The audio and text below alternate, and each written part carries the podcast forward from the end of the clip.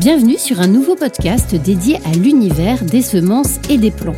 Nous continuons d'explorer la réglementation des semences et plants avec Anne-Laure Fondeur, directrice de la qualité et du contrôle officiel des semences et des plants de SEMAE. Bonjour Anne-Laure Fondeur, nous avons abordé la notion de réglementation au niveau national lors de nos précédents échanges, mais y a-t-il des différences au niveau européen et international? Alors, au niveau des règles euh, mises en œuvre, donc au, niveau du commerce international des semences et des plants, euh, le, commerce des semences est euh, libre au niveau international. La seule exception à ce principe, c'est les plants de pommes de terre, dont la commercialisation internationale est extrêmement restreinte, voire interdite. Par exemple, il est interdit d'importer des plants de pommes de terre dans l'Union européenne en provenance d'autres États. Donc là, on a un certain nombre de règles internationales qui sont euh, spécifiques en fonction euh, des espèces. Au niveau international également, euh, les, le commerce des semences et des plants est réglementé comme tous les autres végétaux par les règles sanitaires établies notamment par la, Convention internationale pour la protection des végétaux qui garantit la qualité phytosanitaire de ce qui est échangé dans le monde d'un point de vue végétal. Par ailleurs, au niveau international, certains États ont décidé de se rejoindre dans le cadre de l'OCDE pour mettre en place un certain nombre de normes de qualité attendues pour le commerce des semences et des plants. Ces normes, elles sont très similaires à celles qui sont mises en place au sein de l'Union européenne. Elles sont fondées sur les mêmes principes, le principe de la capacité à produire, un principe de mettre sur le marché des semences et des plants qui correspondent à une identité variétale bien caractérisée, une pureté variétale caractérisée, ainsi que des normes sanitaires ou des exigences complémentaires euh, spécifiques. Ce qui va différencier les trois séries de normes, les normes internationales, les normes européennes et éventuellement les normes nationales, c'est le niveau auquel on attend les exigences. En particulier en France, dans les années 60-70, on a fait le choix d'avoir des niveaux d'exigence légèrement supérieurs à ceux de l'Union européenne pour l'ensemble des niveaux de qualité, euh, faculté germinative par exemple, ou euh, pureté variétale dans un certain nombre d'espèces agricoles.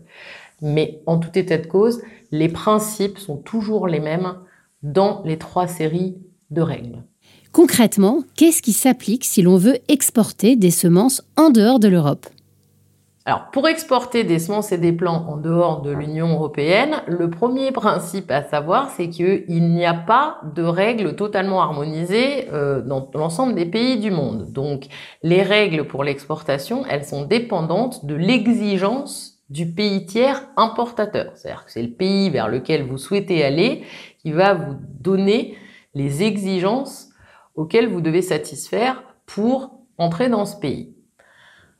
Bien que ce principe soit un principe commun, il y a quand même deux séries de règles sur lesquelles il y a un certain nombre d'États qui se sont mis d'accord. Au niveau international, vous avez les règles autour de la Convention internationale de la protection des végétaux où la plupart des pays du monde se sont mis d'accord pour des règles minimales de commercialisation de l'ensemble des végétaux et les qualités sanitaires qu'ils doivent atteindre.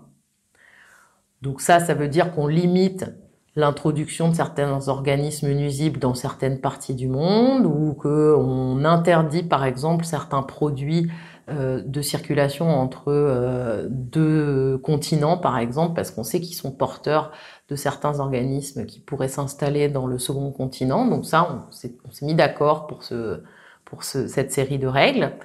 Et il y a une deuxième série, c'est qu'au niveau commerce international, les semences sont à commercialisation libre, sauf qu'il y a un certain nombre d'États membres qui se sont mis d'accord pour euh, se donner des normes minimales de qualité, qui sont membres des schémas semences de l'OCDE et donc, il y a 66 pays aujourd'hui qui sont membres des schémas semences de l'OCDE. Donc, quand on commerce à l'intérieur de ces 66 pays, on étiquette et on contrôle selon les normes de l'OCDE. On sait ce qu'on a comme attendu euh, de qualité. Comme il n'y a pas de règles spécialement euh, définies pour les semences et les plants, en dehors des schémas de l'OCDE, généralement, ce que la plupart des pays euh, importateurs demandent, c'est un minimum sur la qualité des semences introduites, un minimum sur la capacité à germer et un minimum sur la variété qui est dans le sac. Pour cela, la plupart des pays s'appuient sur euh, les normes techniques d'analyse qui ont été mises en place par l'ISTA. Et donc, la plupart des pays demandent à minima une analyse conforme aux règles et normes de l'ISTA. Merci à leur fondeur, ce fut un plaisir d'échanger avec vous sur la réglementation de semences et plants et j'espère également que nous aurons su intéresser nos auditeurs. N'hésitez pas à écouter nos autres podcasts SEMAE dédiés aux contrats d'objectifs et de performance et à la notion de propriété intellectuelle. À bientôt!